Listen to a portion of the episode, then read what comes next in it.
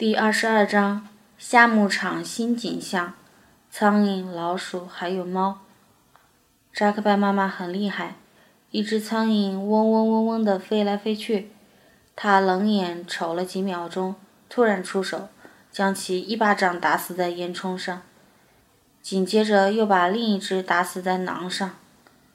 两只苍蝇瞬间毙命，而烟囱只抖了一下，囊柄也没有被打飞出去。这需要多么深厚的功力啊！妈妈还有一手绝招，对于飞过眼前的苍蝇，出其不意，伸手一抓，就捏死在手心，看得我瞠目结舌。对我来说，消灭苍蝇不可能离得开苍蝇拍，没想到最好的工具居然长在自己身上。后来我也学着用巴掌打，却永远做不到妈妈那样急如闪电。苍蝇没打着一只，手心拍得生痛，还差点掀了一只锅。人很讨厌苍蝇，牛也讨厌。若牛有了伤口，这伤口上不一会儿就叮满苍蝇，隔天就钻爬着蛆虫了。而绵羊屁股烂蛆，则是经常的事儿。司马狐狸一注意到有羊走路的姿势不对头。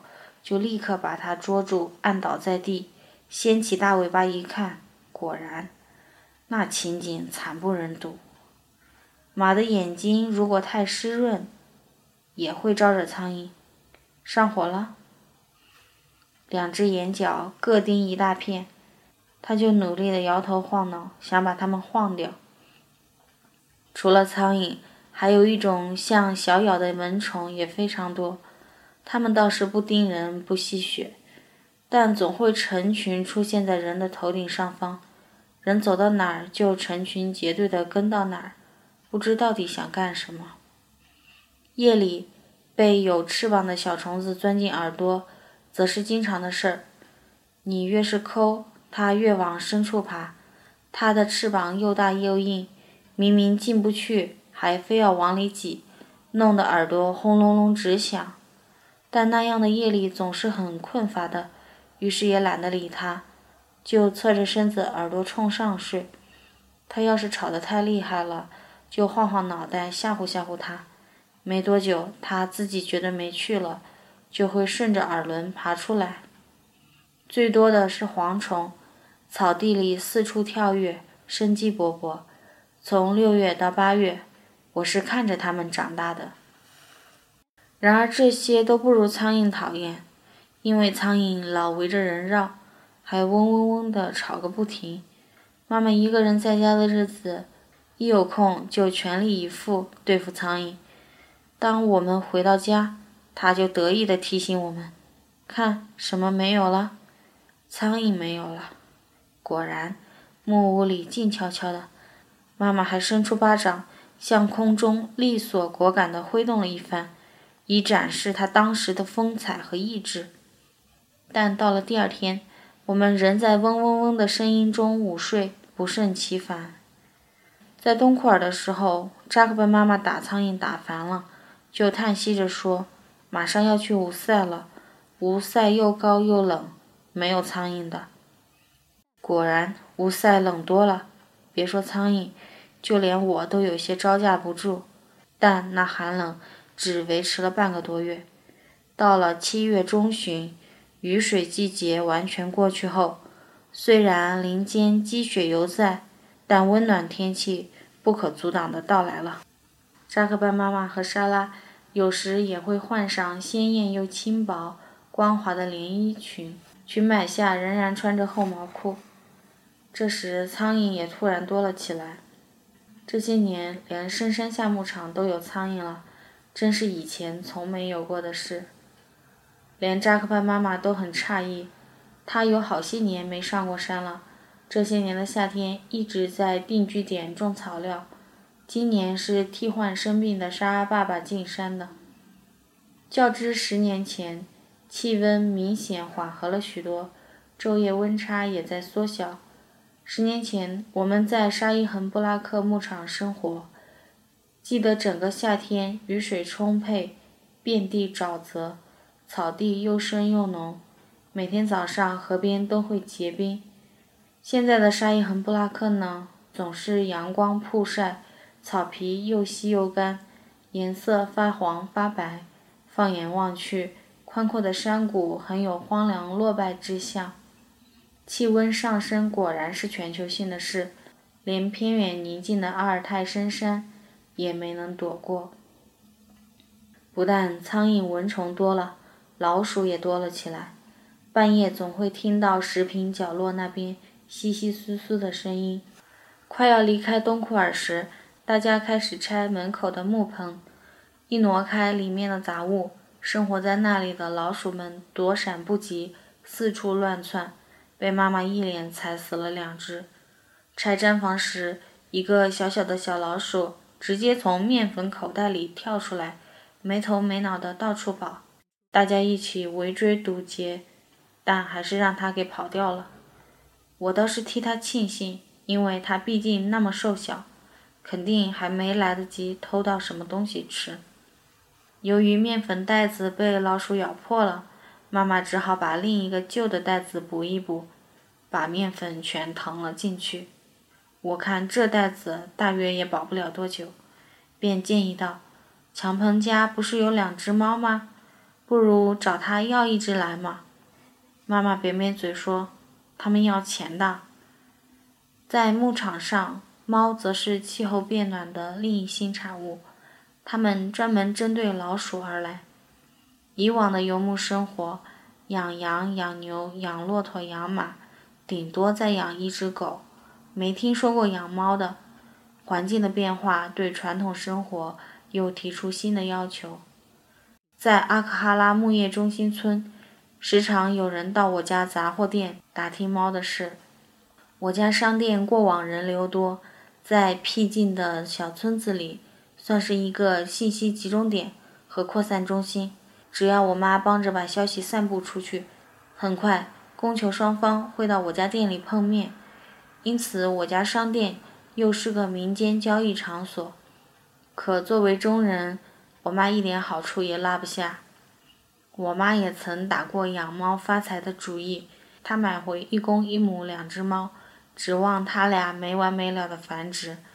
可惜它俩对不上眼，死活不肯谈恋爱。至于抓老鼠，他们只跑去抓邻居家的。只听说过兔子不吃窝前草，没想到猫也会在自家门前留一手。于是我们一直养着这两只没用的猫，整天好吃好喝供着，打也不能打，骂也不能骂，怕它们一生气就跑出去不回来。而牧民家的猫，则不知咋养活的。我常常看到这样的情形：小小的孩子扯着自己家小小的猫咪，一手拽脑袋，一手拽屁股，像拧毛巾一样拧啊拧啊。那只小猫苦难深重，却一声不吭，愁眉愁眼。要我是猫的话，非狠狠地挠那小孩一把不可。再仔细一看，果然那孩子满脸满手都是挠痕。猫是孩子们的玩伴，也是生活的帮手。这么重要的家庭成员，一定会很认真地对待了，起码比对狗重视多了吧？否则，为什么只见过满山找羊的牧人？却没见过四处找猫的。出去串门时，一个毡房一只猫都好端端的高卧在被褥垛上，看上去心平气和，对生活没啥意见。莎拉家的猫同加伊娜一样娇惯，大家围坐圆桌吃饭时，它会在每个人身上爬一遍，要每个人都喂口饭给它。大家对它都很耐心，从没见谁一巴掌把它打下去。可以说，我目睹了这只白色的黄花小猫成长到如今的全过程。早在塔门尔图时，有一次去莎拉家做客，还以为这个毛茸茸的小东西是孩子们的玩具，因为它自始至终卧在那里一动不动，藏头藏尾，全程极小的一团。和阿依娜玩闹时，我随手拾起这个毛绒玩具，欲向他扔去。没提防，这玩具睁开眼瞅了我一下，吓得赶紧松手。是活的。当时这只小猫咪真是小得可怜，大约和努尔兰家的猫是同胞兄妹。手掌心那么大，又那么弱，捧在手里一点分量也没有。八字眉，斜眼梢，哀哀愁愁的耷拉着小脑袋，浑身软趴趴的。我预感可能养不活了。它不但没活力，而且实在太小，肯定还没足月。牵至下牧场的路上，我们在可可仙林驻扎了一夜。第二天启程，路过莎拉家的伊特罕时，我们停下驼队，帮忙装起骆驼来。他家人手不多。莎拉身体弱，加伊娜又小，正忙这忙那打包勒绳的时候，突然在满地狼藉中看到一个盛着牛奶的小碟子，正疑惑着，又听到微弱的喵叫声，便一下子想起了那只小东西，原来还活着啊！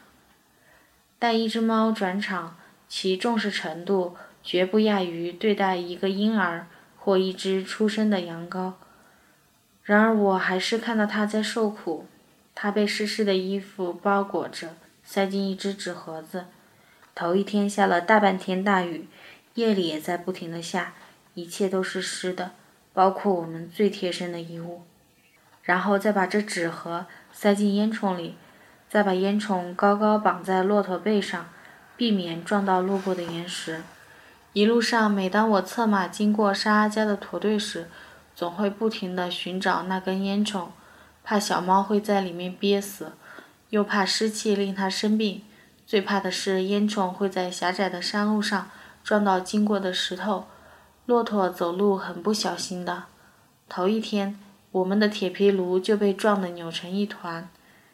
东库尔的生活稳定下来后，我们就去莎拉家做客。我进门第一句话就问：“猫还好吗？”大家都笑了。海拉提把猫逮出来扔给我看，它居然还好好的活着，虽然人小得惊人，但精神了许多，行动起来旁若无人。吃饭时，他从外面回来，径直踏上花毡，钻到沙拉怀里，并踩在他手背上垫起脚，好站得高一些，张望餐桌上有没有自己喜欢吃的东西。大约是轻的几乎没分量的缘故吧。莎拉也无所谓，任他浑身上下到处爬。每当他爬到莎拉怀里，莎拉就吐出嘴里正在咀嚼的食物，放在手心喂它。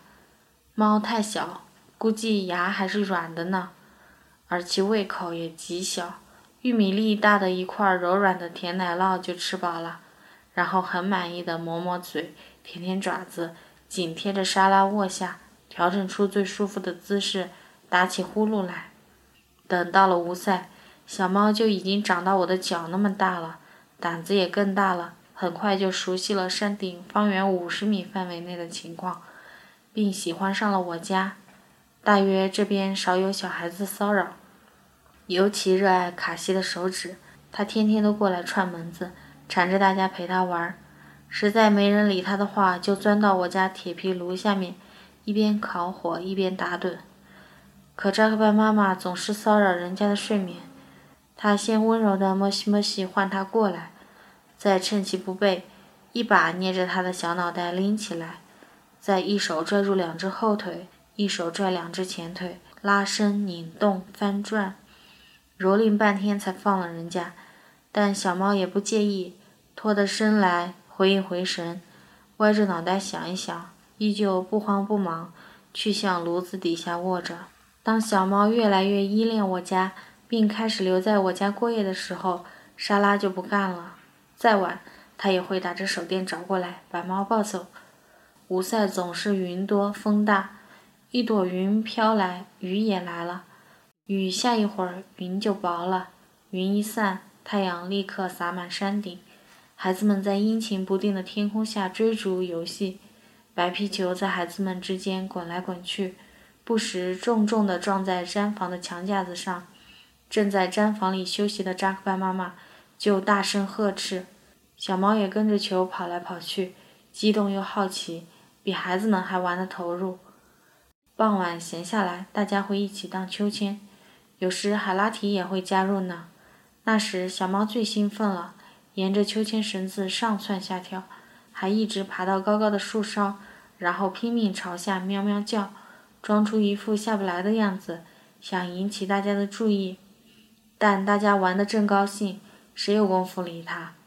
他没出成风头，只好又一个人悄悄爬下来，重新跃上秋千，爬到正在荡秋千的司马狐狸的头顶上，努力使自己像一顶帽子似的稳当地占据在那里。